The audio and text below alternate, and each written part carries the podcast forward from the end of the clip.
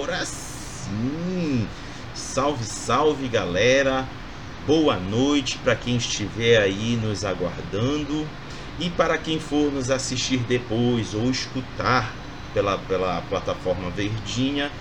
Desejo a vocês um bom dia, uma boa tarde, uma boa, boa noite, uma boa madrugada.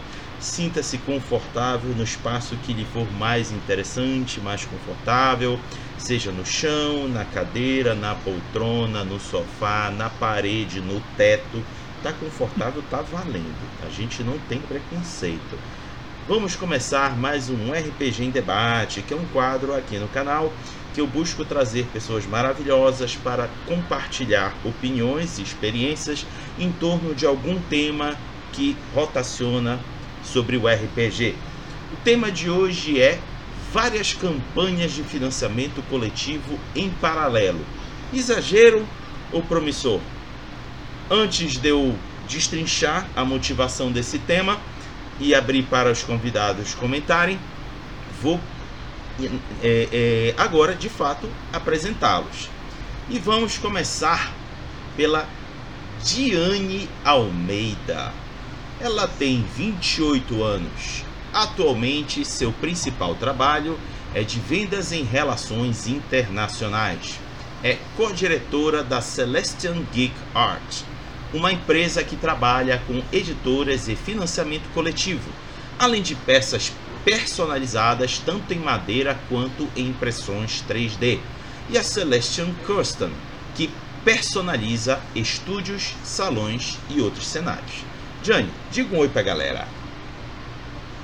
Boa noite, pessoal. Primeiramente, eu queria agradecer o convite. É muito legal, um tema muito importante na minha visão e um tema que tem aumentado aí nos últimos anos, principalmente após a pandemia, né? Na minha visão aqui, pelo menos aqui no Sudeste, é que a gente vê bastante. É, eu tô nesse mundo aí de RPG há uns quatro anos, há um pouco mais de quatro anos, mas já tive várias oportunidades de mestrar, de participar, de jogar de vários sistemas e livros, etc. Inclusive participar de eventos, de lançamentos de D&D, mestrar neles. Então tem sido uma experiência muito boa e é um caminho sem volta, né?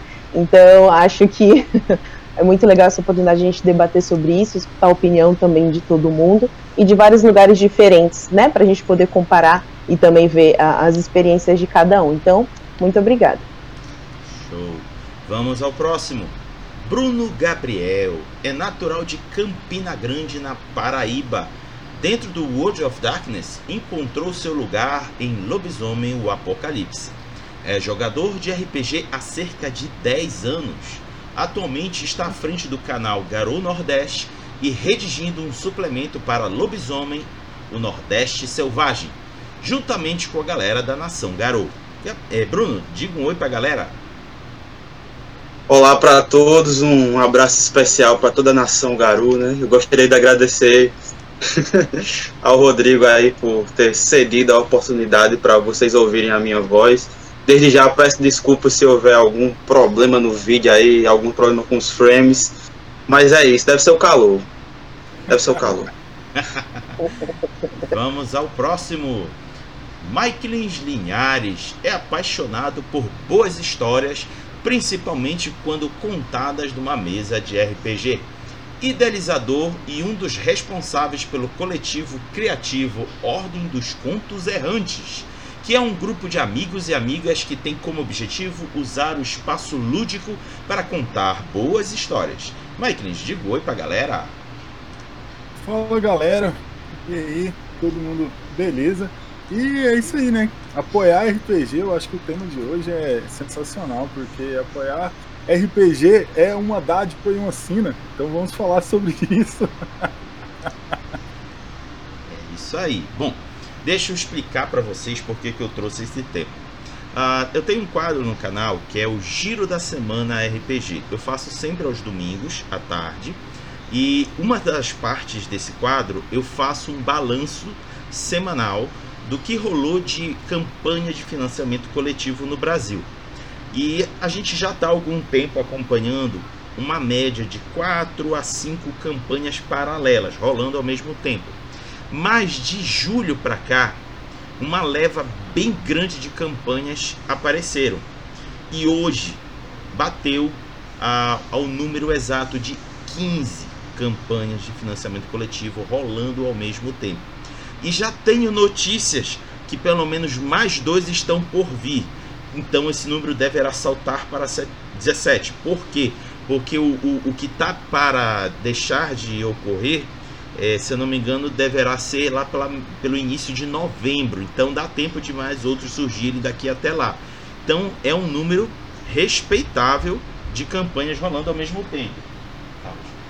É, e isso me chamou a atenção, inclusive até dos valores que estão sendo arrecadados, porque eu também checo o valor que foi arrecadado ao, ao longo da semana.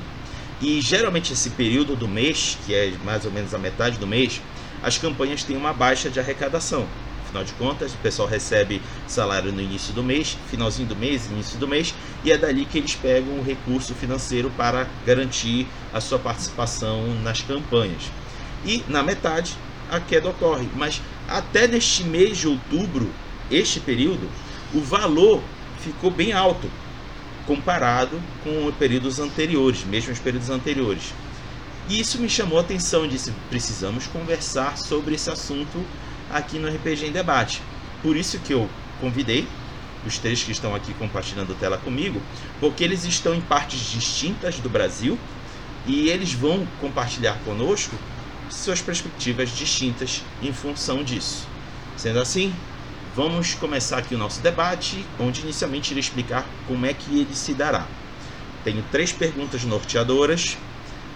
Os convidados irão respondê-las, cada uma delas, os três. E vocês aí no chat, se quiserem deixar algum comentário, deixarem uma pergunta, o façam que eu irei transmitir aqui para os convidados. Sintam-se à vontade. Então, queridos convidados, vamos começar. Primeira pergunta norteadora é: como foram as suas experiências apoiando projetos de RPG através das campanhas de financiamento coletivo. E para começar, convido a Diane.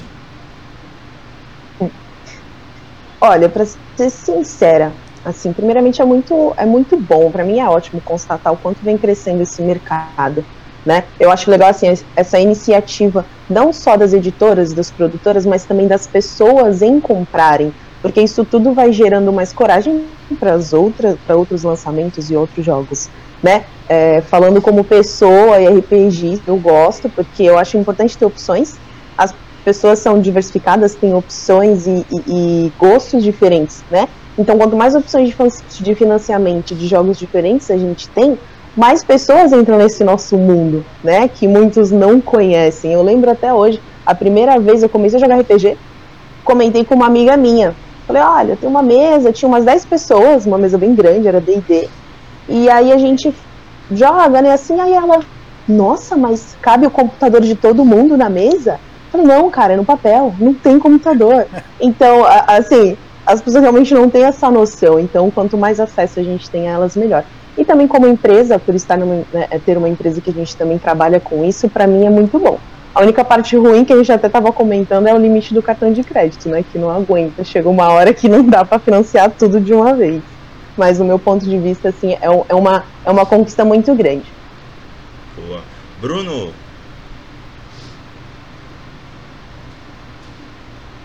Opa, está me ouvindo?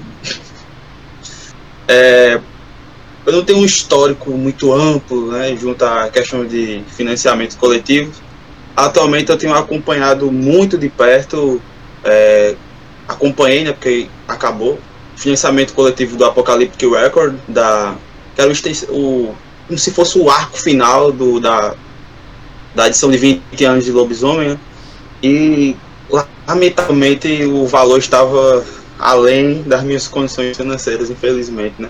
Mas só de, de ver os materiais que estavam sendo disponibilizados para quem estava apoiando, apoiando só para ver o que estava sendo gerado através daquilo ali, cara, incrível. Eu concordo plenamente com o que a Diane falou. É, financiamento coletivo é processo de democratização do espaço de RPG. Então, quanto mais, melhor. É, e é isso. Eu acho que é isso. Eu concordo plenamente com o que ela falou. Show. Mike Lynch, você fecha. Bom, vamos lá, vamos, vamos fechar então aí é, os comentários dessa pergunta. Assim, Rodrigo, eu tenho uma, uma frequência, né? De apoio. Você citou 14, eu tava pensando aqui, eu tô em 7 deles, então eu tô mais ou menos ali, né? Então eu tô, tô um pouquinho ajudando ali, né? Mas, enfim, é... o que acontece, cara? Eu acho, falando de experiência mesmo, né? De é, essa experiência que a gente tem com o, o financiamento coletivo. Eu tenho dois pontos para comentar, Rodrigo. O primeiro é que, assim, eu sou coro aí com a Gianni, com o Bruno, no sentido de que isso é importante para o RPG, principalmente para o cenário nacional. Né? Competir com os grandes, com é, o, o, aquilo que todo mundo já conhece, aqueles que as pessoas chegam a confundir né? o, o jogo em si com o próprio RPG, é muito difícil. É difícil porque eles já são grandes, então tem mercado, tem como fazer é, o lançamento de material sem um apoio e tudo mais. Então isso é, é, muito, é muito importante que a gente tenha uma base sólida dentro do financiamento coletivo, principalmente para a cena nacional, né? Uh, outro ponto, outro aspecto dentro desse mesmo ponto é que assim uh, esse incentivo das editoras brasileiras, das algumas empresas, por exemplo, tem coletivos aí que nem são editoras, mas que né, trabalham através do financiamento coletivo para trazer para cá, é também uma forma né, de você abrir as portas para que a gente tenha mais conteúdo que não seja o mainstream ali do, do RPG, né? Você tenha mais conteúdo e diversificar mais. Esse ponto que a Diane colocou é muito importante. Diversificar, né? Você conseguir atingir vários gostos, várias, é, várias frentes e tudo mais, isso pra gente é muito importante. O grande detalhe que eu queria trazer e comentar nessa pergunta sobre a questão de experiência, peço desculpa pessoal, quando eu tô em algum streaming, normalmente tem tradução simultânea para cachorreis, é... e... Não, Como você falou, todos os públicos, né? Todos os públicos, né? é... Não, aqui no condomínio é um monte. Uh, e aí o que acontece, né? Dentro do, do RPG, é, eu acho muito importante que a visão do que, que é o financiamento coletivo. Eu acho que isso flerta, Rodrigo, com a questão da experiência, né? É, eu tenho muita visão de que quando eu estou apoiando o projeto, eu quero ver aquele projeto crescer, né? Eu quero ver aquele projeto, quero ver aquilo ser desenvolvido. Então, tipo, eu apoio muitos projetos de financiamento coletivo que é muito mais pela ideia do que aquele é, de ter aquele material, né? A ideia que aquele RPG vai trazer do que pelo próprio material em si, né? E esse eu acho que é um ponto, Rodrigo, que contribui aí para essa pergunta, né? Em termos de, é, de experiência e até em relação a esse aumento, que é assim, eu, eu vejo muitas iniciativas acontecendo no sentido também de mercado do financiamento coletivo ser uma forma de você vender o produto e não de você produzir ele, né? Tipo, tem uma, uma diferença aí, né? Tipo, uh, entre você angariar recursos para colocar o produto no mercado e você usar a plataforma do financiamento coletivo como uma forma de vender o produto, né? Então, isso aí, em termos de experiência, eu costumo é, ter uma experiência melhor e ficar mais satisfeito com aqueles que eu vejo que é a pessoa tentando é, tornar a ideia dela viável, em vez de usar a plataforma como é, meio ou recurso de, de venda, sabe? Gente, eu vou aproveitar e vou esticar um pouco mais essa pergunta que eu quero escutar de vocês agora a questão uh, mais especificamente financeira. A Jane já abordou a questão da limitação é, do cartão de crédito ou da conta bancária, mas é, nem todo mundo tem a acessibilidade financeira para conseguir apoiar aquilo que gostaria de apoiar. Por exemplo, eu brinco dizendo no Giro da Semana RPG que eu vou solicitar junto ao cartaz que eles abram a campanha Meu Cartaz e Minha Vida. Porque não tem condições. Sensacional. Sensacional. o problema, Rodrigo, o problema. Eu marco aqui, eu leio e aceito os termos de compromisso aqui mesmo. Cadê? É, é, eu também tô querendo, Rodrigo. O problema o problema é que quem joga RPG não ganha e não ganha em peça de ouro, né? A gente que ganhar em peça de ouro, igual, igual os personagens, só que a gente não ganha em peça de ouro, então não Então, é, a, a, gente acaba tendo que fazer algumas mágicas é, matemáticas financeiras para que a gente consiga ao menos apoiar aquilo que a gente mais está desejando. E aí temos perspectivas bem distintas de campanhas disponíveis. Temos aqueles um pouco mais caros, por exemplo, podemos colocar aí Pathfinder, que são livros relativamente grandes e robustos, com ilustrações é, muito bem elaboradas, que naturalmente demandam um valor razoável. Assim como hum. já temos trabalhos menores, como por exemplo o Mojubá RPG, que está tendo uma repercussão bem interessante. E o, o, o, próprio Lucas ele optou em não ofertar a, o meio físico do livro. Ele está tentando viabilizar a versão PDF com ilustrações legais. Ele, hum. quer se dedicar, ele quer dedicar, trazer uma coisa bela de conteúdo. Por enquanto, ele ainda não está é, colocando o olhar no físico. Ele quer trazer um material muito bem acabado em termos digitais. Mas é, é, já sei que há alguns planos de, no futuro de tentar trazer isso para o físico, mas não é o caso aqui do debate. Então temos várias opções que possam nos ajudar a tentar ajudar a financiar um desses projetos, tentar trazer aquilo que a gente deseja. E tem também a opção, já estava esquecendo, é, foi até do Peno que escreveu no chat hoje para gente, das opções da gente ajudar as campanhas através dos formatos em PDF, que são valores menores, que a, também é uma forma de ajudar a, a, a fazer esse projeto se tornar realidade. Então, depois dessa volta toda que eu dei, eu vou perguntar aqui aos, aos convidados qual é a experiência de vocês em termos de administrar financeiramente a participação de vocês nessas campanhas. Diane. Resumo é conta negativa, né? Basicamente. Não, brincadeira. não, não.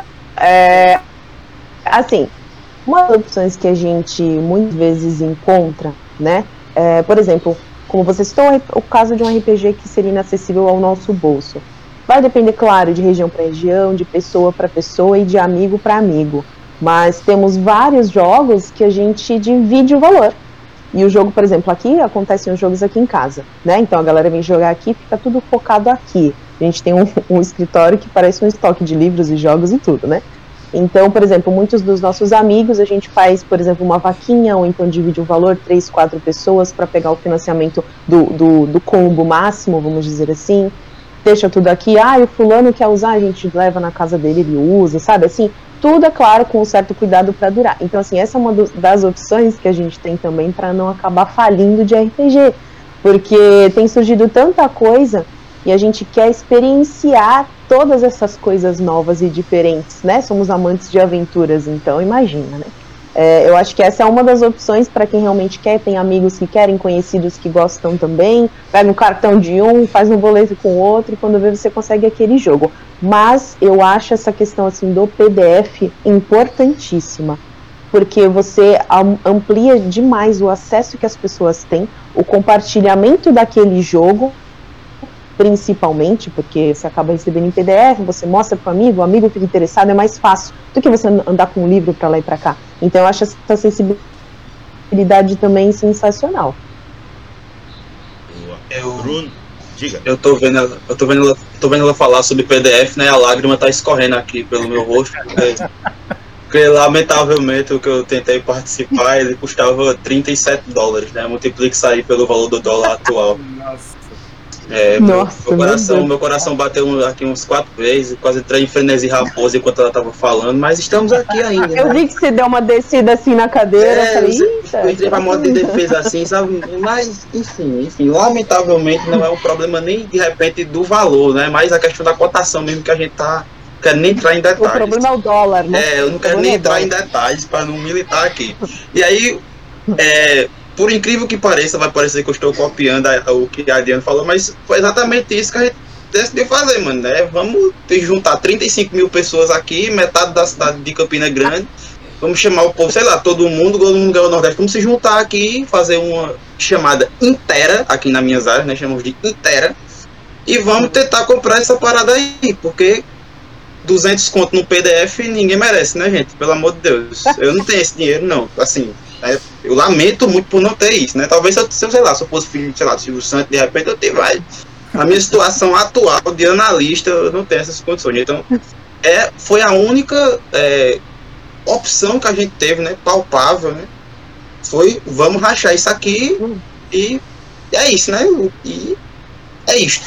Infelizmente, né? Porque se eu pudesse, tava com livro físico, né? Sei lá, emoldurado, sei lá, capa dourada, barras de ouro, enfim, mas. Lamentavelmente. Vira como dá, né? Exatamente. né, cara? Você, você faz a conta mesmo, não tem jeito. Você olha ali, Nossa. você vê, tem lá a versão PDF, o livro simples e a versão de luxo. Você faz as Nossa. contas, cara. Você, não, você mano. na frente da tela, eu... faz as contas. E e eu fui ludibriado, pô, eu fui ludibriado, porque quando eu olhei pro no financiamento coletivo do Apocalipse Record, meu Deus do céu, vamos lá, galera, vamos lá, lá vou eu. Quando eu olhei, eu fiz 37, eu, caramba, vai, é pra mim. Só que eu não tinha visto o cifrão, né? Do bola, né? Aí eu olhei, aí eu fiz, é. Foi, foi eterno enquanto durou essa sensação de que ia dar certo. Não. É, é isso. Caramba, Meu Deus, dólar. Cara, então, é, passa muito por esse caminho que o Bruno comentou de, uh, de tipo, recorrer à galera, né? Isso é uma coisa até que eu acho que toda produtora de RPG ela deve ter isso em mente, né? É um jogo, normalmente, claro, você tem os RPG solos, mas normalmente a pessoa não vai jogar sozinha. Então espere que as compras virão por grupo e não por uma única pessoa, né? Aqui é, é muito assim, a galera que dá, da da da Contos, né? Vira, mexe, a gente não, nós não costumamos apoiar um financiamento que o outro já esteja apoiando, né? Então, tipo, por exemplo, eu tô apoiando, vamos supor, Majuba, a galera da Contos já ninguém apoia porque sabe que o material vai vir pro, pro, pro time, o time joga junto, então não, não, tem não tem muito como correr dessa, dessa parte. Mas tem umas dicas, Rodrigo, que, que normalmente eu costumo é, passar, que é assim. É,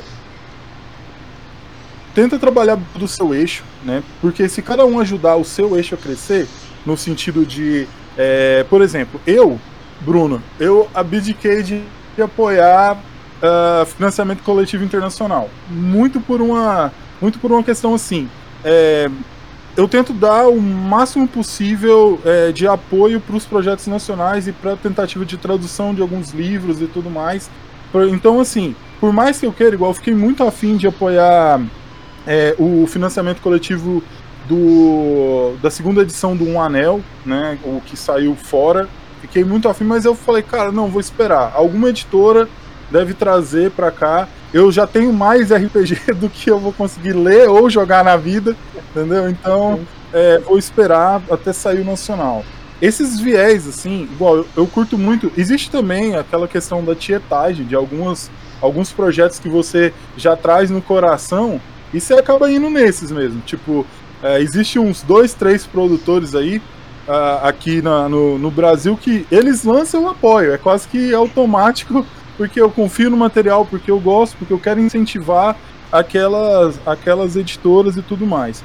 Quanto a gestão de recursos, eu acho que todo, todo passatempo, Rodrigo, todo mundo, é, todo mundo não, né? Porque a gente tem que sempre tomar o cuidado, porque existem pessoas que querem realmente não podem, né? Não, não tem a, a menor condição, né, de, de, de, de apoiar e tal. É, então, o que, que acontece? Quem quem pode, um pouquinho, quem tem um pouquinho para poder é, é, apoiar e tal, você acaba priorizando, priorizando algumas coisas. Eu até brinquei com o pessoal aí no chat. É tipo assim, eu apoio dois, três né, projetos de, de, de financiamento coletivo, mas levo cinco anos para trocar minha camiseta, sabe? É tipo mais ou menos por aí, sabe? Prioridades, né? É, mas assim, uh, um outro ponto também, Rodrigo, é, pessoal que eu tenho tentado me atentar. Essas, essas particularidades dos projetos, você vê que o projeto ele está tentando passar um material dentro, da, dentro de um nível de qualidade mais que seja acessível. Isso é uma coisa que me faz querer apoiar o projeto, sabe? Quando eu vejo ali que ah, a galera pensou numa cota que você pega só o PDF e ela é mais barata. É algo que já me deixa mais disposto a apoiar o projeto e se eu tiver podendo, eu até pego uma cota maior para poder pensar assim, poxa, se eu, é, se eu apoio aqui e ajudo o projeto a ser financiado, aquela pessoa que não tem condição de investir num livro, vamos supor, de um dos grandes e tudo mais, ela vai pegar esse PDF aqui, que é um pouco mais barato, mais acessível para ela, e ela vai já, tipo, tá aí dentro do mundo do, do RPG. Então acho que esse é um ponto, né? Você procurar projetos que têm esse pensamento, né? Perfeito. É, só só para complementar o que só para complementar o que ele falou, ideologicamente eu acho isso foda. Eu concordo plenamente com você, né? O, o caso do do W20, né, é que ele nunca veio, né? Até hoje nós estamos aqui de joelhos dobrados esperando que alguma divindade ou algum ancestral traga é. para nós a tradução do W20, quiçá o que ainda está em, estava em financiamento coletivo. Então, o, o, único motivo foi esse, né? Eu acredito que a gente vive em uma sociedade brasileira que ainda é, temos muita resistência em valorizar o que é nosso, entende? É, e, é por isso, e é por isso que eu acho que essa sua fala é tão importante, de, e seu posicionamento é tão importante. A gente vive em uma sociedade que a gente olha para fora, e eu até conversei sobre isso no último podcast com, com o Rodrigo olha para fora e faz, não, vamos jogar em Londres, cara, coisa incrível. Nossa. Mas você não percebe que você pode aterrorizar a pessoa muito mais na esquina da casa dela, naquela árvore, que ela passa e se arrepia todinha quando tá passando de noite, do que lá no canto que ela nunca, nunca passou, né? Isso também se aplica a essas empresas que vêm e traduzem o material. Porque quando a gente, por exemplo, vai lá fora e compra parada, parada em inglês, sei lá, dando um exemplo, do, vou dizer de novo W20, porque, desculpa aí, gente, mas eu como me desvencilhar, não. vou estar tá sempre é. trazendo o mundo dos garotos aqui. E você paga lá, e aí você deixa de comprar uma parada aqui traduzida. Então, o que é que tu tá fazendo da tua vida, cara? Entende? É, outra coisa que, enquanto vocês estavam falando, eu tava, eu tava pensando aqui, é a questão de que, cara, mesmo que a gente não, não tenha condições de, de financiar uma parada, compartilha a parada, mano, para que outras pessoas possam ver porque, olha, teve um, teve um financiamento coletivo, eu não sei se vocês estão tá, a par. Acho que era o chamado de Gachulo.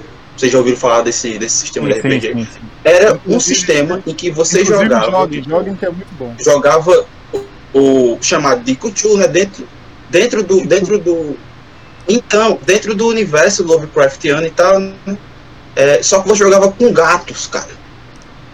Mano, e quando eu vi já tinha passado, entende? Então, é, muitas vezes a parada fica muito assim, muito perdida e assim, pelo menos compartilha quando você vê aquilo, pô, porque você ajuda, saca? Você ajuda, pelo menos compartilhando, você já ajuda a, a surgir outras pessoas que vão ter acesso àquilo e fazer, meu Deus, isso existe. Vou apoiar, entendeu? É. Eu quero fazer um destaque, antes de pular para a próxima pergunta, eu quero fazer um destaque da fala da Diane. É, ela comentou sobre a questão ah, de fazer um, uma arrecadação de um grupo de pessoas para tentar viabilizar um determinado jogo para o grupo usufruir, porque afinal de contas não é só um que vai usufruir, são, é um grupo de pessoas que vai usufruir e se divertir. Isso me faz lembrar, é, na década de 90, início dos anos 2000, que nós não tínhamos acesso aos PDFs, nós só tínhamos o meio físico. E os livros de RPG, não vou dizer que eram absurdamente caros, mas não eram baratinhos assim de se adquirir. Então a galera tinha que desembolsar uma grana para comprar. E era recorrente aqui em Belém é, as pessoas, os amigos, o grupo de amigos que se juntavam, juntavam uma grana, cada um dava uma grana, depois dava um outro, depois dava um outro, aí juntavam um montante necessário para ir numa, na livraria que vendia o RPG e comprava. E esse livro, não é exagero dizer, muito provavelmente vocês também já testemunharam isso, ele rodava na mão de todo mundo. Era um negócio mágico de ver. Era quando a gente via a, a, a magia do coletivo funcionando de maneira tão bonita. É, esse partilhamento do conhecimento, do, do, do, do material. E um desses livros que eu tive, apesar de que fui, eu tenha sido o, o comprador, mas ele já rodou horrores na mão de, de amigos, porque eu acabava emprestando. Ele está ali naquele montante que foi o primeiro Vampira Máscara que eu comprei em 1994. Então, é, é, era legal esse momento da gente poder dizer: Ah, eu quero conhecer, abrir o livro na frente dele e diz: Lê aí, cara, não tem problema não. Eu sempre carregava ele comigo. Vai lendo, vai curtindo a parada. Enquanto tu estiver aqui junto, se, se eu confiasse na pessoa, eu também prestava. E assim vai. Então, Diana, eu achei que você foi super feliz na sua fala. Se você quiser complementar, sinta-se à vontade. Eu, eu vou até pegar um, um detalhe que o Bruno até falou, essa questão dos locais, porque eu passei por isso. Há uns anos atrás eu joguei Vampiro e tem um prédio comercial aqui perto de casa, aqui na nossa cidade, que ele é o mais alto ali da cidade, sempre tem aquele prédio mais alto. E o, o, a aventura se passou ali, a gente não conseguiu completar, matamos todo mundo, todo mundo morreu e o príncipe, nosso príncipe foi pego e foi aprisionado neste prédio. Toda vez que eu passava lá, eu lembrava da bodega desse príncipe e hoje eu trabalho nesse prédio. Então, assim, é muito legal. Você entra muito mais na história do que se você estivesse lá em Londres, como o Bruno mesmo falou. É. E também concordo muito com o, o Mike sobre a questão da, da priorização, porque às vezes, por, vamos usar o exemplo do Bruno ali, 37 dólares, né? Putz, caro. Só que, vou, vou usar um exemplo totalmente aleatório, tá, gente? Mas só para dar a comparação do como eu vejo aqui. É, nossa, mas espera aí, a expansão do jogo do WoW, do LoL, de não sei o que, online, está 40 dólares, vou comprar. Então, assim, é, eu acho que é muito essa questão também, já pegando um adendo aí do Rodrigo, da junção das pessoas. Hoje em dia é mais difícil compartilhar as coisas, eu vejo isso. A galera é muito, é meu, sabe? Assim, não, é pra mim. E antes não tinha realmente isso, que onde surgiu toda a era do, do, do RPG que fez o boom do vampiro naquela década e tudo mais, né? Então as pessoas estavam muito mais juntas. Hoje em dia eu acho que isso está voltando muito devido à pandemia, por mais que seja uma tragédia, eu acho que ela ajudou em muitas coisas também. Atrapalhou em milhares, óbvio, porém ela ajudou também em muitas outras. Né? Então, essa questão de dividir os valores pessoalmente é uma coisa que antes não aconteceu agora está voltando a acontecer. Eu acho muito legal também.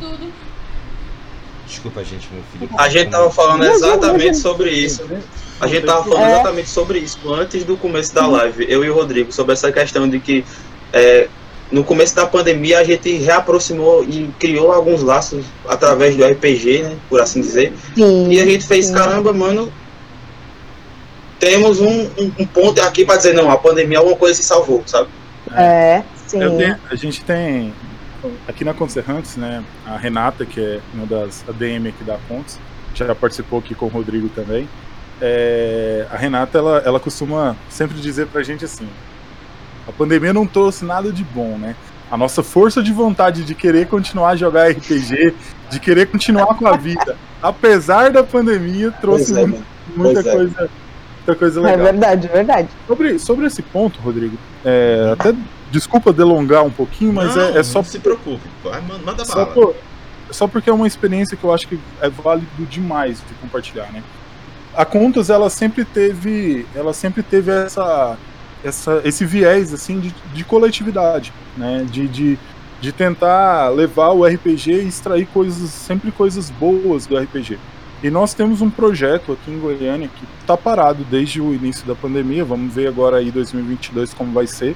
Mas antes da pandemia nós tínhamos uma parceria com o Sesc. Nós fazíamos um evento no Sesc todos os meses. Uh, a, a ideia do evento era bem simples. Era a gente fornecia é, mestres, mestras, uh, colocava mesas, a galera que ia ajudava a gente a, a, a, era voluntário, então se pudesse, né, ajudava a gente a comprar cesta básica. Esse era, esse era o viés do, do evento. Só que o que a gente fazia? Uh, nós pegávamos os nossos livros, né, que compunha ali o, o, a galera que era da Contos, a gente pegava os nossos livros e deixava em exposição lá. O que, que a gente notou? tinha muito evento, Rodrigo, que a galera ia pra ler, sabe? Tipo, galera que não tinha condição de comprar um Dungeons and Dragons, hum. ou então que ouviu falar que uma expansão tal saiu, ou que, por exemplo, por incrível que pareça, um dos livros nossos que mais era utilizado para ler é uma, é uma, expansão do Dungeons and Dragons, do Eduardo Spohr, a Batalha do Apocalipse, do, do livro Nossa. dele, né? Então, era um dos nossos livros que mais a galera pegava para ler. Tinha uma galera que ela ia no evento para ler porque a gente punha todos os livros da Contos lá em exposição, né? É, e, tipo, pra galera chegar ali e ler e tudo mais, né? Então, assim, isso, é, essa parte, né? Compartilhar dentro do, do, do RPG é, é Não sei como é lá fora. Não, não posso falar da cena lá fora. Mas aqui no Brasil, eu acho que essa, essa moral de você, como se diz, né? Tirar uma Xerox ou copiar a regra ali para passar pro coleguinha, ela, ela é nativa do, do RPG. É verdade. É da né? cultura, cara. A história do RPG no Brasil começou assim, não é à toa que teve a ge- a geração chamada geração Xerox. Bom, vamos, vamos começar. Vamos para a segunda pergunta. Hoje, no Brasil, há 15 campanhas, fazendo uma correção, que quando eu mandei para os convidados era 14, mas hoje aumentou para 15. Há 15 campanhas de financiamento coletivo em andamento, buscando viabilizar projetos de RPG. Que leitura você faz desse marco histórico? Dessa vez, peço para o Bruno começar. Vou repetir o que eu falei no começo. Democratização do espaço do RPG. Isso faz com que certos núcleos que não teriam a possibilidade de produzir algo que é local de fala deles, que eles vivem, que eles sabem, né? é, produzam, entende?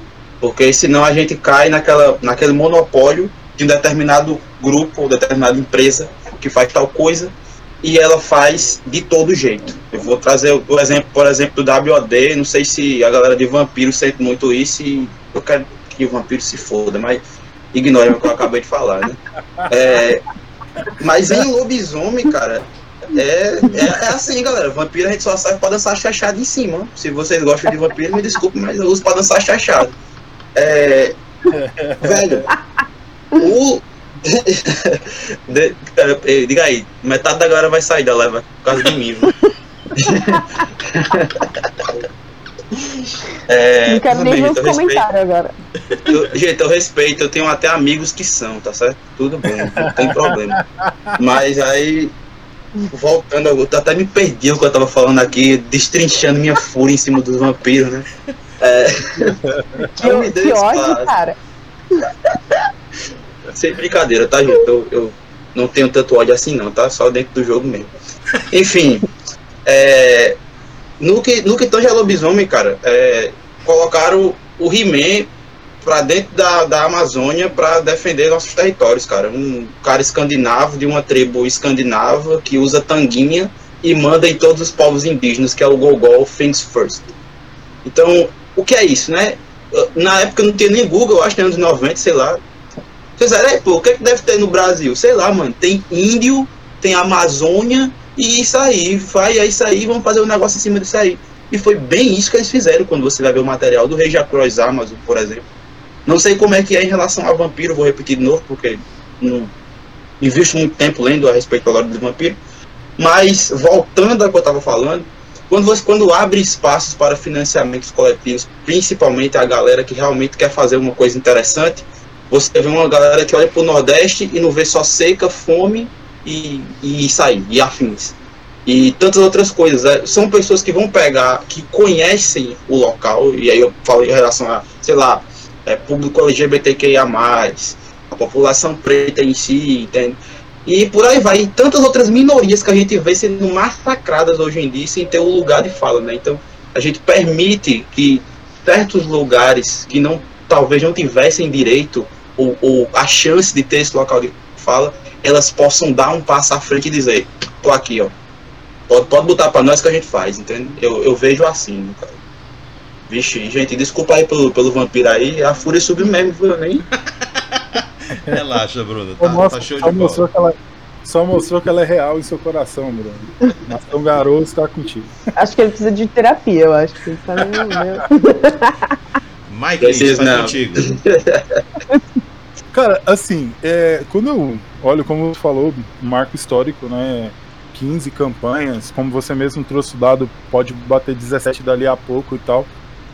Eu fico bastante feliz no sentido de ah, observar que tem uma galera, se não, é, digamos assim, tendo um sucesso absoluto, pelo menos tentando aproveitar essa que lá na frente eu vou eu acredito que nós vamos olhar para trás e pensar, cara, ali talvez tenha sido a, a era de ouro do RPG. é, muito em, em sentido. É, e quando a gente fala, a gente costuma muito falar assim: ah, esses projetos em relação ao mainstream, esse projeto em relação aos grandes e tal.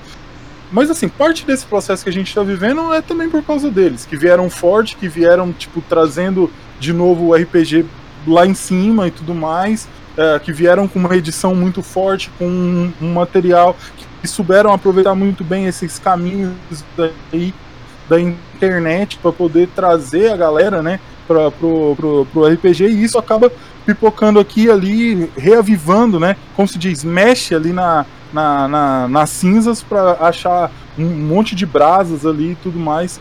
É, então eu acho que assim, é, eu acho que o financiamento coletivo, cara, quando a gente olha e vê que temos aí 15 projetos tentando financiar é, tentando fazer a, a roda do, do, do, do, RPG mais, vamos dizer assim, mais indie, né, mais periférico aqui rodar, porque os grandes estão lá, eles brincam num playground quase que à parte, isso é, isso é fato, assim, sabe? É, mas, tipo, e, e assim, sério, nada contra, eles é o mercado deles, eles fazem o que eles precisam fazer para ganhar dinheiro.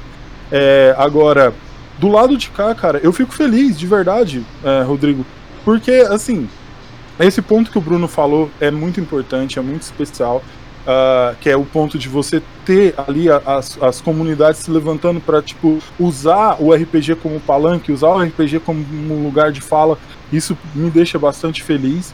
É, você vê iniciativas tipo de uma galera bacana, cara, tentando é, crescer, tentando é, se projetar tentando mostrar o seu potencial, mostrar o seu conteúdo e tal.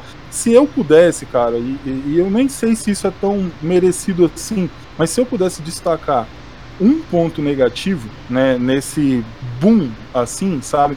É, um ponto nesse negativo em si é porque é, eu vejo que muitos projetos de RPG, muitos projetos que estão ali, que estão tentando ganhar o espaço, é, até por ter né, uma frente muito amadora ainda, ou, ou, são tipo pequenos grupos tentando começar, às vezes o pessoal eles não eles é, é aquele tiro no escuro, né? Você entra num, num, mundo, num universo de produção de conteúdo que talvez você não esteja tão preparado para lidar com ele, porque mesmo que você esteja dentro de uma plataforma de financiamento coletivo, né? Você tem que ter um escopo de, de, de, de, projeto bem estruturado, do que, que você quer, aonde que você vai, quais são os seus limites, né? quais as limitações que você quer trazer e, e principalmente você tem que entender muito bem o produto que você tem na sua mão é, e o quanto ele flerta com um espelhamento de algo que é maior que você. Eu vejo muito isso acontecer em algumas, uma ou outra campanha, que eu, quando eu percebo isso, eu acabo não apoiando, porque você sabe tipo assim, que às vezes a pessoa espelha o projeto dela em algo que é muito maior do que ela, algo que, tipo, ela talvez não vá conseguir, né, tocar ou, ou entregar com qualidade. Eu acho que esse é, é, um ponto muito, muito importante quando a gente pega, né, essa, essa, esse ápice, né, Rodrigo, esse marco histórico, eu acho que é um ponto importante da gente frisar, que é assim, é, é para se comemorar, Bastante. Mas é para se entender também que, assim, é... nem sei se esse ainda vai ser o ápice. Talvez no, no, ano que vem a gente tenha 20, 22, 30. Desejamos aí que tenha 100 ao mesmo tempo acontecendo. Porém, é... o que a gente quer, o que eu quero, é que esses grupos financiem um e tragam uma segunda ainda melhor, uma terceira ainda melhor. Então, para isso, precisa de uma estruturação, né? Precisa entender é, o, o, material que se tem na mão. E se você me permite, Rodrigo, disso, que eu vou trazer de, de, de comentário mesmo, em cima desse pequeno, vamos dizer assim, defeito, não, não gosto de usar muito essa palavra, mas esse pequeno defeito dos financiamentos coletivos, é o seguinte, pessoal, é um jogo. Playtest é extremamente importante. Se você está trabalhando com financiamento coletivo, reserve um espaço dentro do financiamento para você escutar a comunidade, cara. Porque é ela que está financiando o seu projeto. Entendeu? Tipo assim, é, aquele, aquele pedido. Vai fazer, vai fazer financiamento coletivo? Cara, já aberto. A pessoa colocou os primeiros 10 lá, entrega um playtest pra galera sentir, entendeu? Pra galera ver, pra galera te dar o feedback e falar, olha, isso aqui tá bacana, isso aqui nem tanto e tal. Deixa a galera construir junto. Afinal de contas, é para isso que existe financiamento coletivo, né? Para que a comunidade alavanque uma ideia. Perfeito. Antes de eu passar para Diane, quero registrar aqui a fala da, Ferreira, da, da, da Renata Ferreira para o Bruno. Ela escreveu o seguinte: Bruno, tá precisando de um abraço de vampiro. Referreira. Um abraço de um vampiro. Um beijo. Diz pra ela que eu vou estar tá esperando ela de meio dia na praia. Se ela for foda, ela vai lá me dar um abraço. Beleza. Jane, tá com você. Ah, agora eu fiquei imaginando, era meio-dia na praia, meu Deus. Olha, eu, como eu falei antes, eu acho isso muito bom, assim, a questão da acessibilidade e diversificação, né? É, não só se tratando de, por exemplo, fortalecer as comunidades, mas a, é, ensinar as pessoas a como lidarem com sua própria vida real. É, eu acho o RPG um jogo, embora a maioria fictício e etc., que reflete muito na vida real das pessoas. Na personalidade, no trabalho, no jeito que você lida com as coisas. Eu acho isso muito importante. E ao mesmo tempo, a gente vem acompanhando uns lançamentos, é, por exemplo, tem um desses tempos é o Little Fear, um outro que fala sobre depressão. Eu acho sensacional. Quer dizer, a gente tem um RPG para crianças que ensina elas combaterem, lidarem com os seus bichos papões. Nossa, isso é sensacional para uma criança crescer sabendo. Olha aí, muito bem, tá vendo? Então, cara, eu acho que se trata disso também, é, não fazer mais do mesmo. É, é isso que eu estou pegando muito. O Brasil é um dos maiores investidores e que gasta mais nessa questão de cultura. Vamos colocar como cultura geek, que antigamente era só os nerds, né? Só nerd jogava RPG, só nerd, só aqueles, né? Hoje em dia, eu não sei se as pessoas foram conhecendo ou aqueles que tinham vergonha, talvez, de falar, porque eu já conheci pessoas assim, pelo preconceito mesmo, estão se abrindo, estão falando: nossa, eu jogava, nossa, isso é legal. Então está se tornando uma coisa mais aberta, mais dinâmica, as pessoas gostam de falar do assunto e consequentemente ajuda na vida delas, né? A gente vai encontrando coisas em comum, pessoas que eu nunca imaginei na vida, descobri que jogava, eu falei, como assim? Nunca fiquei sabendo, né? Então eu acho que é, essa abertura que a gente está tendo também é muito importante. As pessoas é, de várias idades, de gostos, estão procurando mais. O Brasil é um país que quer investir em algo, ele só não sabe ser direcionado, assim, falando das pessoas em si, né, não de governo nem nada. Então, essa, esse crescimento, eu espero que seja só início, sinceramente. Eu acho sim, eu acredito que será, que está sendo apenas o início, que tende a crescer muito. Aqui a gente tem bastante eventos na minha região é, de várias coisas, tanto de anime quanto para jogos e etc. E isso está cada vez maior, as pessoas estão realmente participando mais desses eventos, estão é, é, se conhecendo melhor, então eu acho isso muito importante. O fato de ter 15, 17 ou 20, para mim é, é um número muito pequeno. Entendeu? Eu acho que tem que, no mínimo, triplicar esse negócio aí para ano que vem. Tem que entendeu? chegar no 100. Tem que chegar tem no 100. O céu, o céu é o limite, entendeu? É o Porque limite.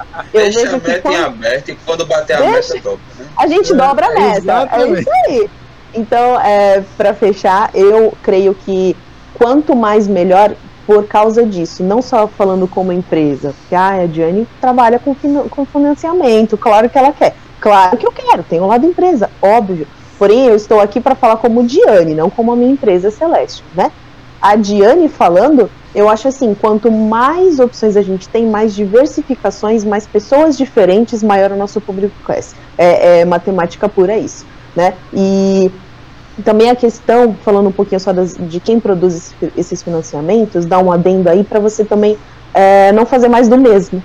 Eu vejo muitos financiamentos que não dão certo por causa disso. Então, vamos dar um exemplo besta. Nossa, a gente tem o D&D, medieval, nananana.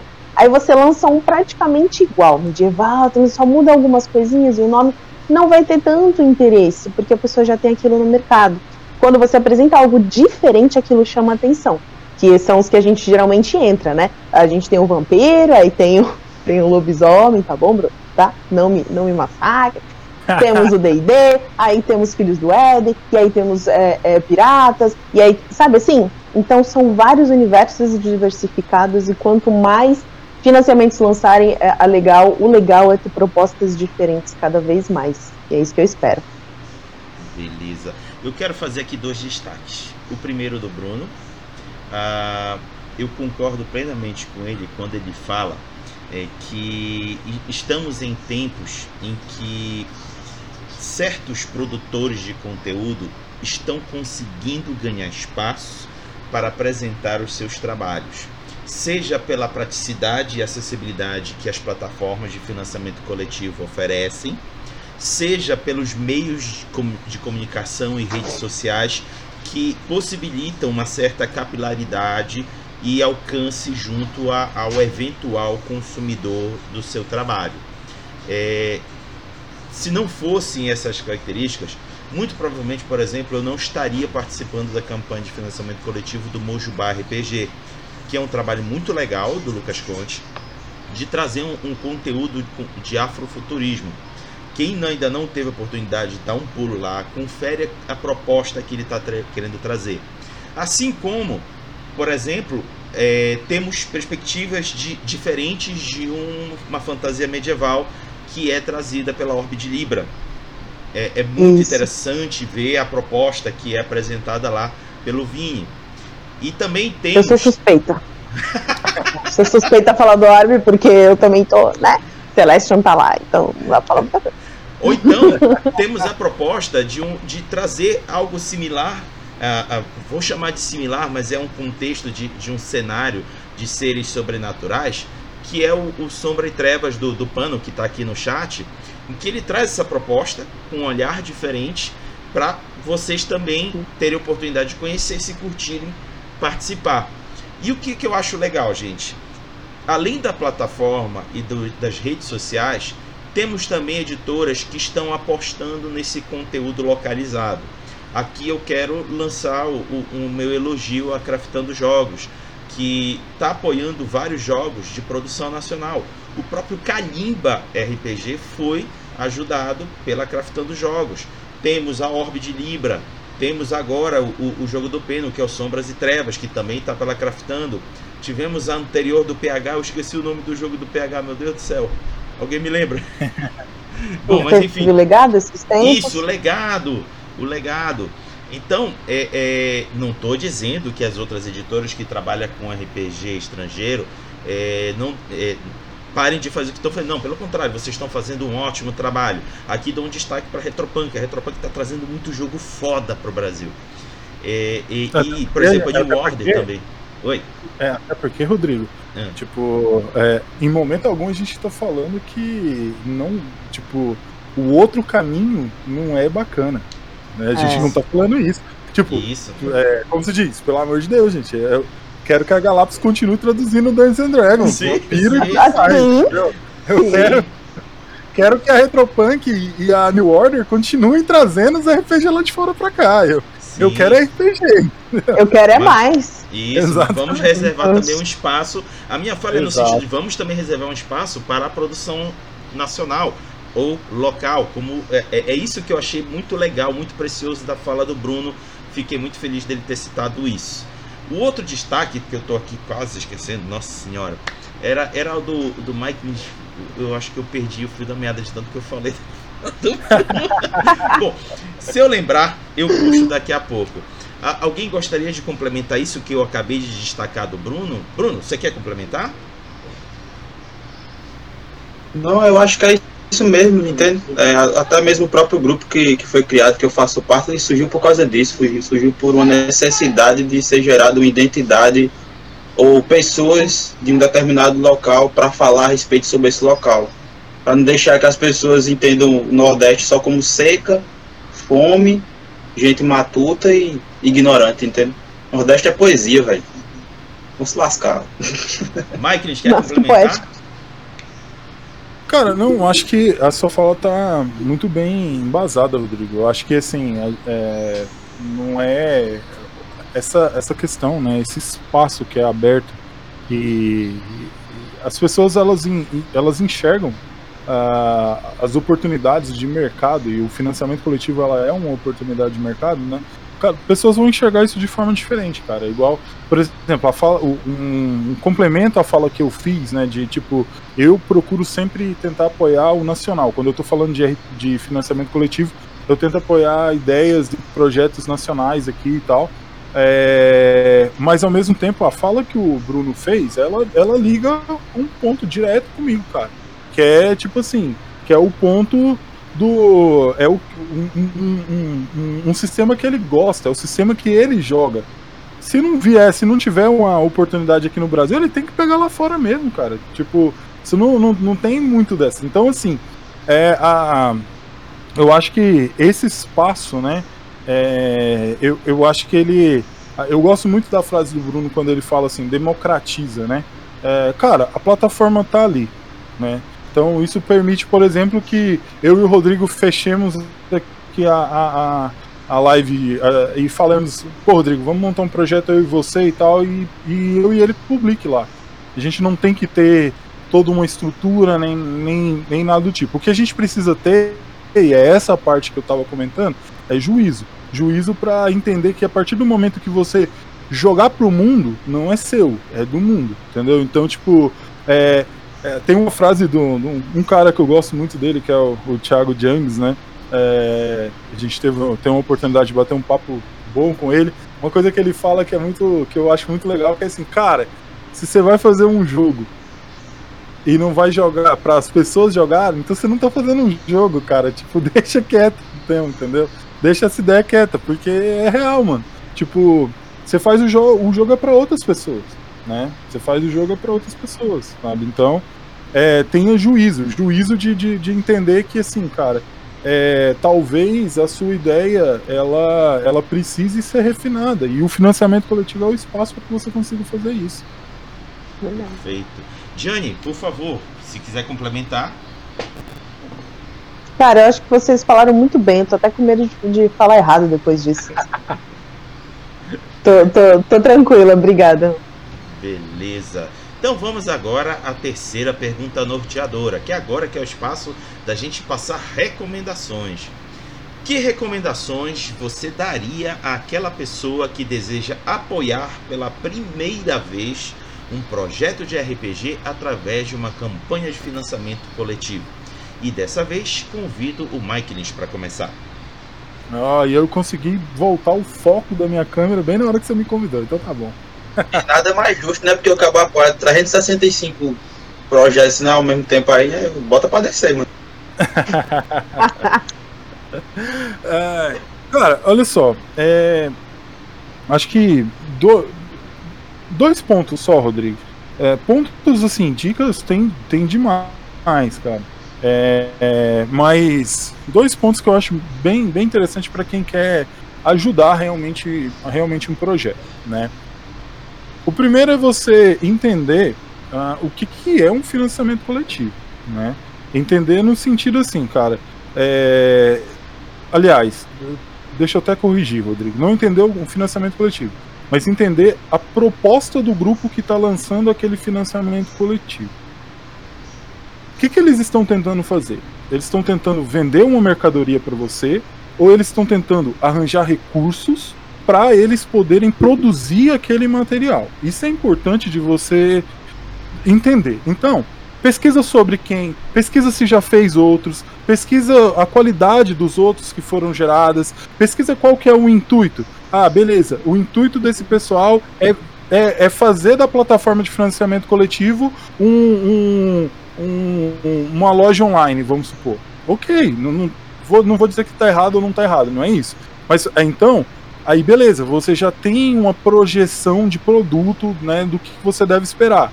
Agora, se é um grupo que está tentando lançar uma ideia, está tentando talvez seja melhor você ir com o coração aberto de que você acreditou naquela ideia e que você está comprando uma ideia, não um produto. Né? Então você, talvez você está lidando com amadores, talvez você está lidando com a pessoa que tipo assim, para ela garantir que você vai pagar só 15 reais ou só 20 reais no PDF, ela tá contribuindo com, tipo assim, a prima dela que tem manja de, de edição que vai fazer a diagramação da, da parada entendeu? Talvez ela não está pagando um diagramador profissional para poder fazer isso porque o projeto não comportou, entendeu? Então assim, esses são aspectos. Você tentar entender se você está lidando com de repente um grupo profissional que por uma escolha de projeto, decidiu usar o financiamento coletivo como mercado, né, como plataforma de venda, ou se você está trabalhando com um grupo que realmente está usando a plataforma para tentar fazer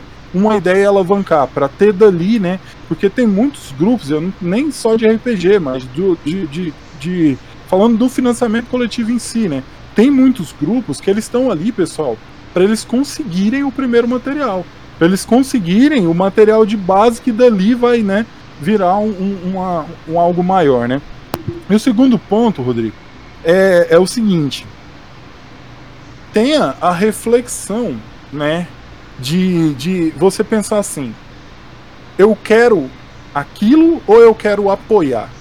Se você quer apoiar, cara, você não precisa entrar lá e pegar o projeto, o, o, o, o, último de luxo lá do, do, do negócio, entendeu?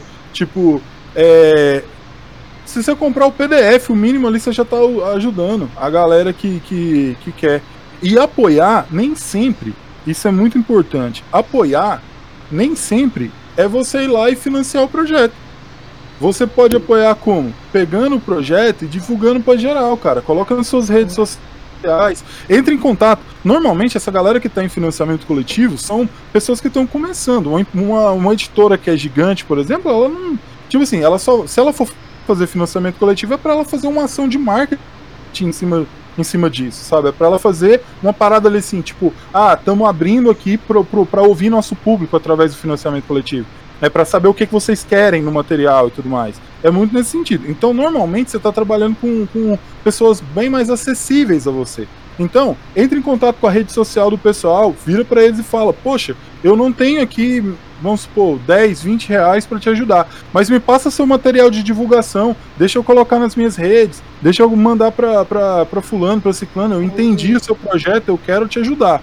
Então, assim, o financiamento coletivo, pessoal, esse poder, né? É, é, essa palavra, ela tem um poder muito grande. Financiar um projeto não está necessariamente vinculado a apenas você ir lá e dar um dinheiro para aquele projeto. Ajudar a financiar ele passa por divulgação, passa pelo boca a boca, passa, por exemplo, para você chegar para a pessoa e falar assim, cara, é, ou então chegar para líder do grupo ali e falar assim, é, menina, me passa o seu playtest, deixa eu ver com o meu grupo aqui se o jogo é bom. E se for bom, você fala pro fulano, fala pro ciclano, fala pro Beltrano e vai espalhando. Diane, sua vez. Cara, eu venho falando muito assim de diversificação, que eu acho sensacional mesmo. Mas, é, primeiramente, é um caminho sem volta para quem quer começar a investir, desde que você saiba onde você está investindo. Não só toda essa questão que o, que o Mike falou agora, mas a questão também de saber. Você está investindo por quê? Investindo por investir? Porque assim, quando você apoia um projeto, você tem aquele, aquele material, né? E você não gosta da jogabilidade, você não gosta daquele universo que ele está propondo, você nem joga, então você não ajuda o seu bolso porque você gastou dinheiro, você não ajuda quem fez a editora, a produtora ou qualquer grupo que tenha lançado o financiamento, porque você não divulga o jogo nem na parte positiva nem negativa. É, então é, eu acho que é, é uma via de mão dupla, sabe? Então eu tô te fornecendo algo muito bom para você passar um tempo, então você tem que gostar daquilo.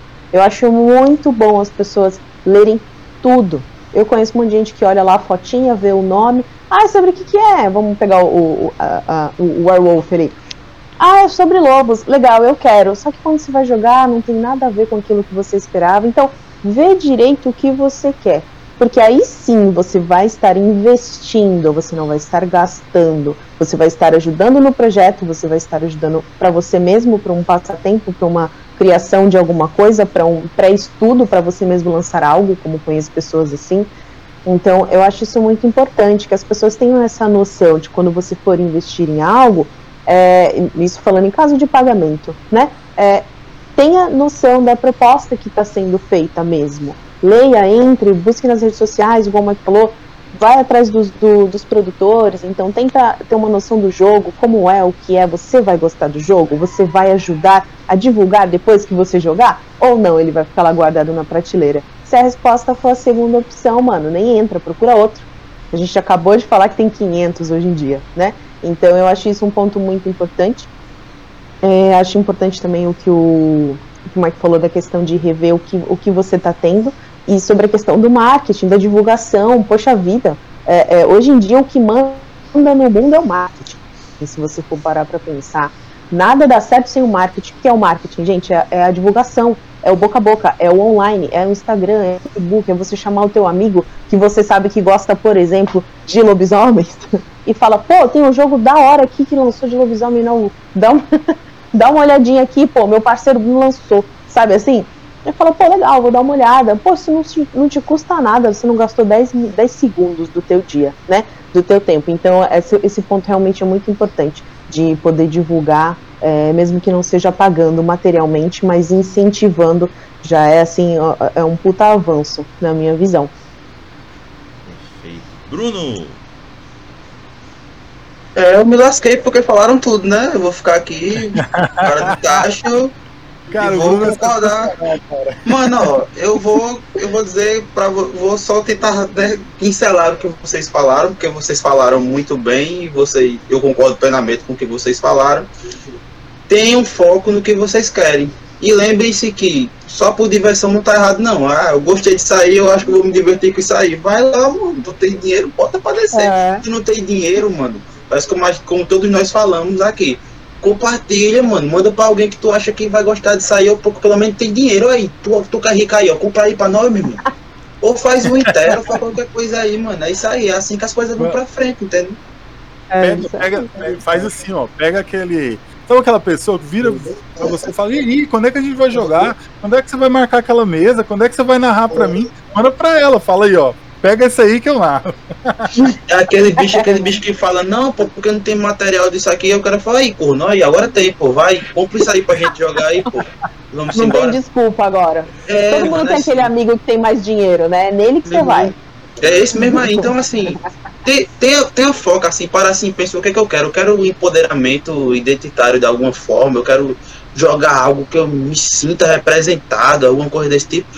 Eu quero me divertir porque eu gosto disso aqui mesmo. Eu gosto de entrar em caverna e matar orc e sair, pegar tesouro e eu não quero ter nada, eu não preciso ter nada disso não, eu só quero ter isso aqui. É isso aí. Vai lá, mano, procurar algo do tipo, de preferência brasileiro. Vou repetir, né, que o caso do W20 é um caso à parte que eu citei aqui, é um caso bem isolado. Eu até expliquei porquê, né?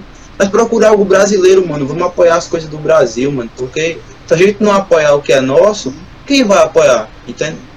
Quem vai botar pra frente o que é nosso? Então é muito importante a gente resgatar essa questão de, da identidade, não da identidade, né? Patriota, verde e amarelo, né? Bandeira e tal. Não tô falando disso, entendeu? Não tô falando disso. Tô falando de tipo, valorizar o que é nosso, valorizar o local, entende? É isto. Rodrigo, se você me Diga, permite, se você me permite, só fazer uma interação aqui com o pessoal do chat. E Uhum. que assim, pessoal, na verdade. O pau tá é- comendo isso no chat, o pau tá comendo no chat. Não, não, não. Bruno. É... É, não, só falando que, assim, um ponto que eles colocaram, eles têm total razão, pessoal. E até, até deixa eu, como se diz, é, reforçar a minha fala num, num ponto para não parecer, para ela não ser mal interpretada. Eu não. é, se você vai entrar, se você vai botar um projeto, eu até falei um pouco antes a respeito da responsabilidade que quem vai ter o projeto tenha todo um planejamento de escopo, de projeto mesmo e tudo mais. É, o que eu quis dizer em relação ao produto e ideia é que, assim, ah, uma coisa que, por exemplo, se você ficar ali no, no Twitter, por exemplo, você vai ver muito disso. A galera pegar é, um, um projeto que foi financiado aí com, sei lá, 3 mil, 5 mil reais. Quem mexe, quem trabalha com editora sabe, cara, o quanto diagramar, é, encontrar uma gráfica de qualidade, fazer tudo isso são coisas caras, pessoal. Então, tipo assim, é, quando eu pego um projeto desse, aí eu tô falando de mim, cara. Independente, cada um tem a sua visão, o seu ponto, falando de mim. Quando eu pego um projeto que eu vejo, e aí por isso que eu falo para vocês, veem bem quem que tá fazendo o projeto, se é um grupo que tá começando. Ah, é um grupo que tá começando. É um projeto que ah, ele foi financiado ali com, com 2 mil, com 5 mil reais. Cara, eu não vou esperar a arte mais linda do mundo. Eu não vou esperar a diagramação perfeita daquele material.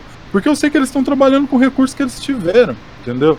a ideia, o jogo em si, cara, você tem que conseguir pegar, ler, é, ler muito bem o jogo, entender todas as regras, e aquilo ali tem que estar tá amigável. Aquilo ali, tipo, não é porque na, na cabeça do game designer fez sentido que vai fazer sentido para todo mundo. Por isso a importância de playtest. Eu, por exemplo, sou a favor do seguinte: vai botar RPG em financiamento coletivo, esteja com playtest publicável. Antes de você dar play lá na, na plataforma, esteja com playtest publicável. Por quê? Porque quando a pessoa pá, pingou 10 lá no seu financiamento coletivo, manda o playtest para ela, cara, entendeu? Manda o playtest para ela para ela poder para ela poder é, é, tipo dar uma sentida no, no, no, jogo, em como que ele é, se aquilo ali é, é, é a é a, a, a, vibe mesmo que ela tá que ela tá pegando e poder te dar o feedback, né? Então o que eu quis dizer em relação a, a refino, em relação a essa, essas questões é que tipo assim, é, tenta entender a proposta do grupo, se é um grupo profissional né, que está trabalhando, usando, como eu disse, usando a plataforma, e novamente, não estou falando que isso é errado, é, usando a plataforma como um, um, espaço de venda, né? Então, desse grupo aí, claro, aí você pode cobrar uma diagramação melhor, uma, uma arte muito bem definida e tudo mais, até porque normalmente.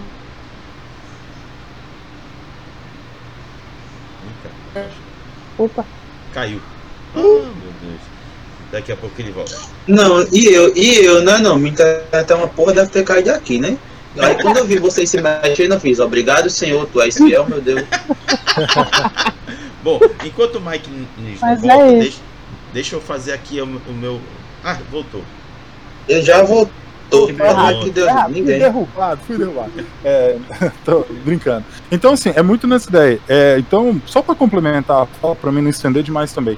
Pessoal do chat, eu concordo com o ponto que vocês fez. O material em si, que eu quero dizer, não vou usar a palavra material, vou usar o seguinte: a ideia de jogo, a proposta, ela tem que estar tá muito bem definida.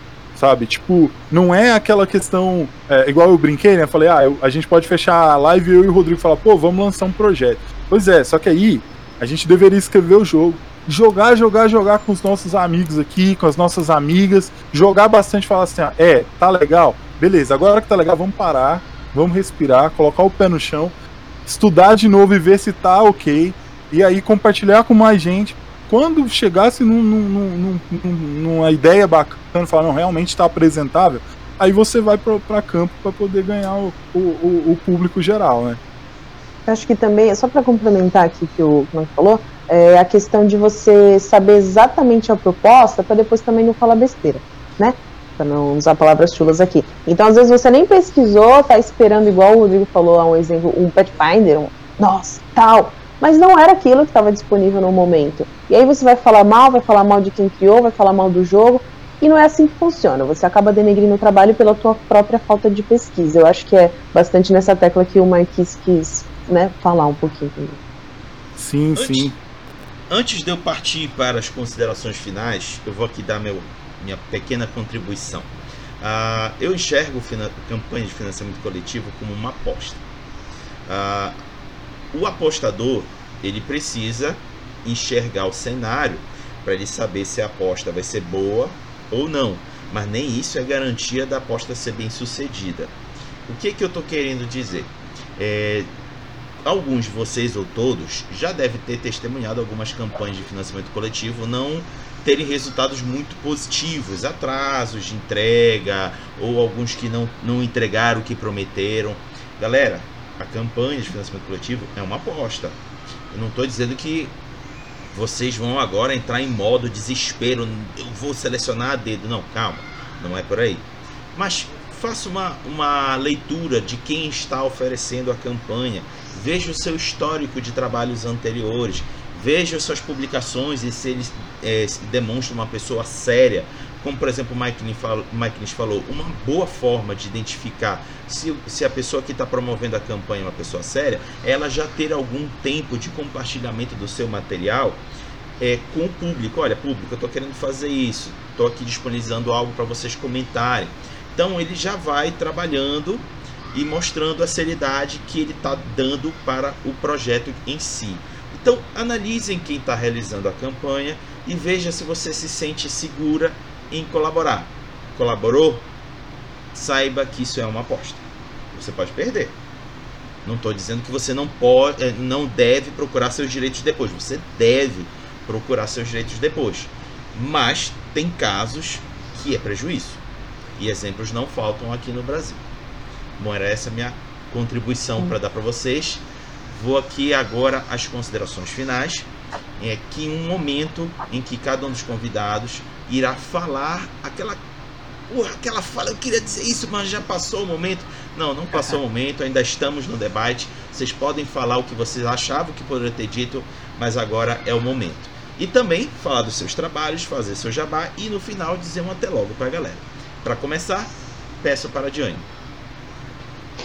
Olha, gente, uma última coisinha que eu gostaria de falar, principalmente para quem vai fazer um, um, financiamento, meu, pesquisa e marketing. Não adianta você, do nada, teve uma ideia na semana seguinte, você lançou um financiamento. Não, você precisa de uma pesquisa de mercado, você precisa entender se é isso que as pessoas querem, se a sua é igual o Marco falou para refinar a sua ideia. É, então faz um marketing, não tenha pressa de lançar. Eu acho que isso é o mais importante. Quanto mais você refina o seu trabalho, melhor resultado ele vai dar. Então é uma dica muito importante. Às vezes a pessoa quer ter uma ideia, já tem mais ou menos preparado e quer lançar em duas semanas. E aí ela não fez a divulgação, o Catarse tem um tempo limite, né? Um exemplo. Então é, fica complicado. Aí não bate a meta, muita gente decepcionada, ai, não deu certo. Mas por quê? Falta de planejamento, né? Tem que ter todo um planejamento, uma estratégia para poder lançar e conseguir a meta, né? Então acho que é uma dica importante aí para todo mundo. É, eu puxar um pouquinho agora o saco da minha Celestian, Geek Art, claro, já que deram né, a liberdade. Inclusive, a gente está fazendo muito dos projetos que até o Rodrigo é, comentou aí, o Kalimba, o Legado RPG, o Orbe de Libra, todos esses nós participamos também.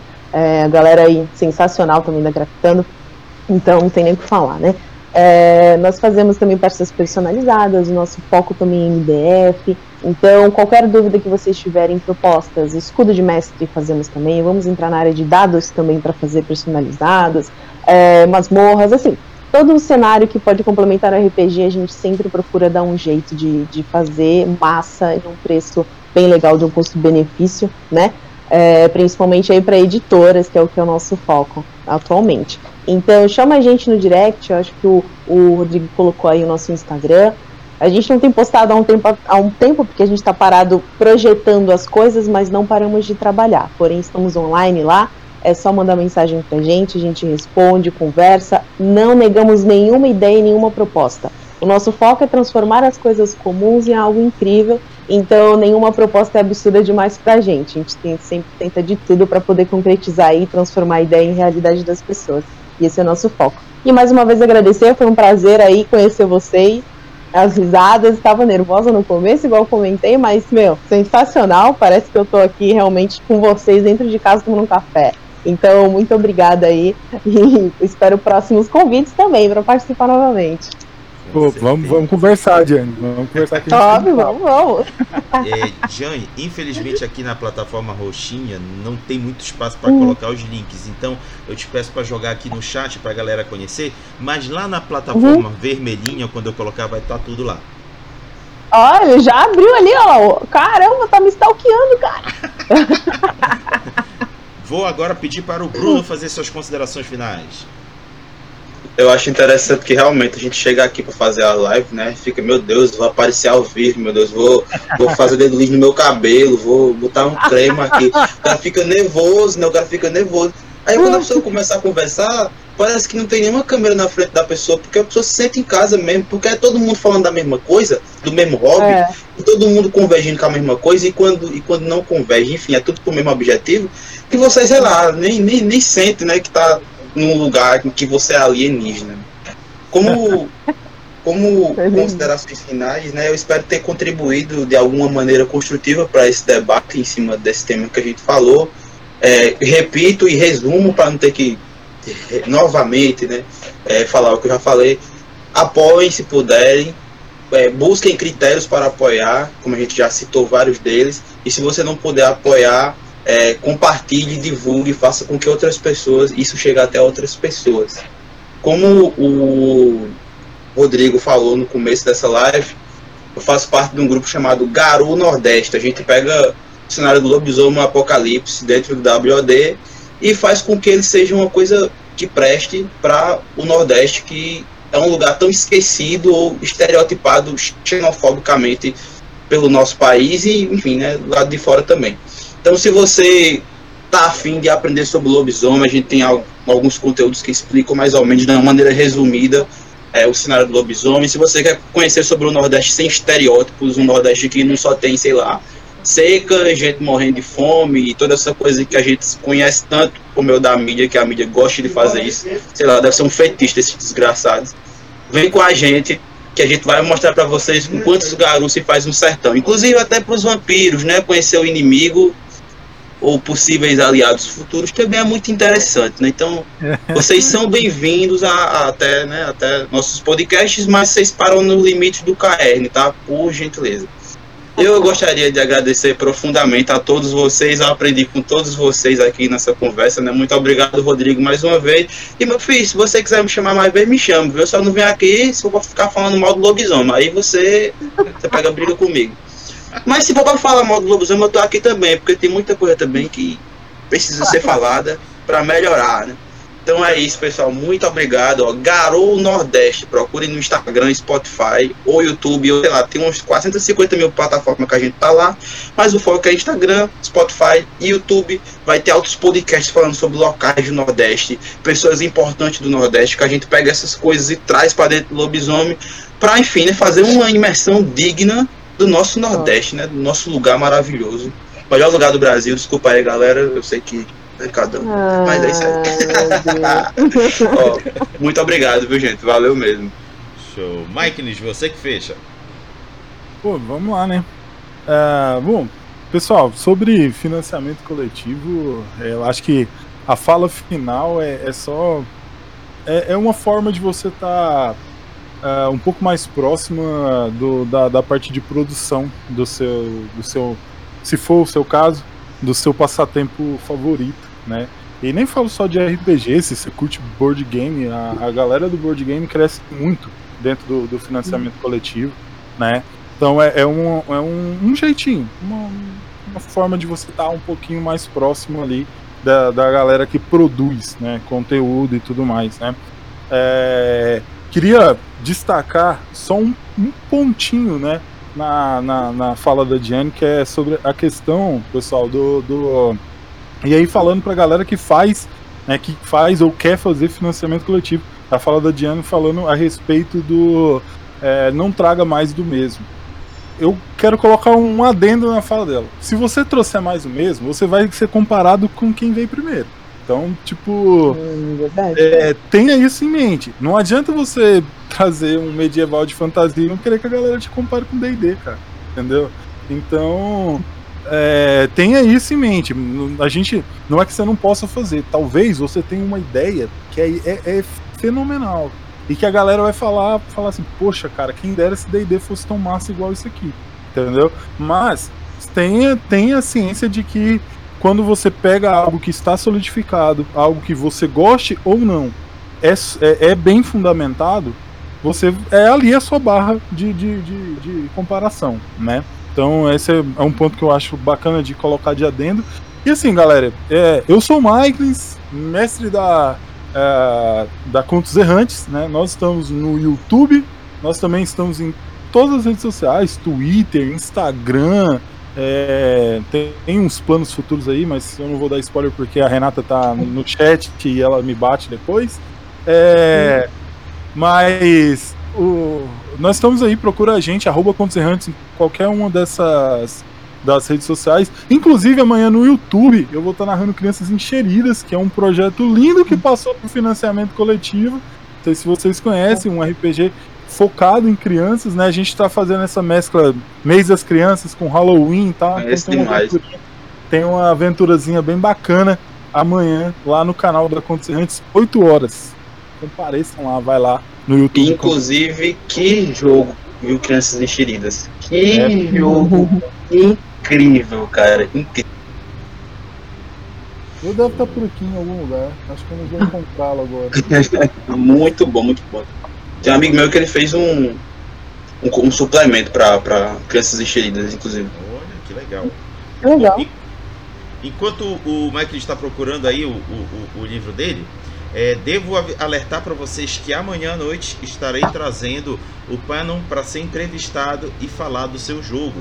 Sangue e Trevas. Eu tinha falado Sombras e Trevas, não é, é Sangue e Trevas. Então, amanhã à noite estarei entrevistando ele. Se vocês quiserem acompanhar aqui no canal, só aparecer. Olha aí, tá aí, uhum. crianças enxeridas, boa. Show. Então, galera, estamos chegando a mais um final de um uhum. RPG em debate. Muito obrigado aos convidados aqui presentes, Diane, Bruno, Mike, por terem eh, disponibilizado algumas horinhas de sua vida num domingo à noite para falar desse assunto tão chato quanto o RPG. Obrigado ao chat por terem participado. Vocês foram sensacionais, ajudaram Rodrigo. muito a levantar a, o clima do debate. Foi divertidíssimo hoje, devo dizer. Foi. Nem vi a hora passar, cara. Olha. Pois é. é ô, Rodrigo, Rodrigo, deixa eu, deixa eu aqui puxar um pouquinho da, do, do, espaço aqui de fala para poder também dar o jabá aí pro Nação Garu, que é um ah, grupo sim. antigão aí, antigão, mano, que eu aprendi lobisomem com os caras, né, mano? Porque tem coisa no livro que você lê que você faz, que danada é isso, homem? E aí você vê 35 pessoas falando no podcast, você faz, ah, era isso aí, agora eu entendi, agora eu saquei, agora todas as peças se encaixaram. Então esse grupo é o Nação Garu para Lobisomem Apocalipse. A gente tá aí com um projeto junto aí, eles fizeram um, fizeram, tá para sair um livro chamado Cordel da Fome, que é uma aventura aí nas veredas do Nordeste. E futuramente, se Deus quiser, eu espero um dia, meu Deus, nos ajude, Senhor, vai sair o Nordeste Selvagem, que é realmente um livro de cenário para o Nordeste dentro de lobisomem. Então tá feito o jabá, viu, Pedro? Não fique com raiva de mim. Muito obrigado, Rodrigo. Beleza, então vou me encaminhando agora para o final. Muito obrigado a todos e peço para os convidados, junto comigo, dizer um até logo para a galera. Falou, pessoal. Tchau, tchau. Tchau, tchau. Valeu, valeu. valeu.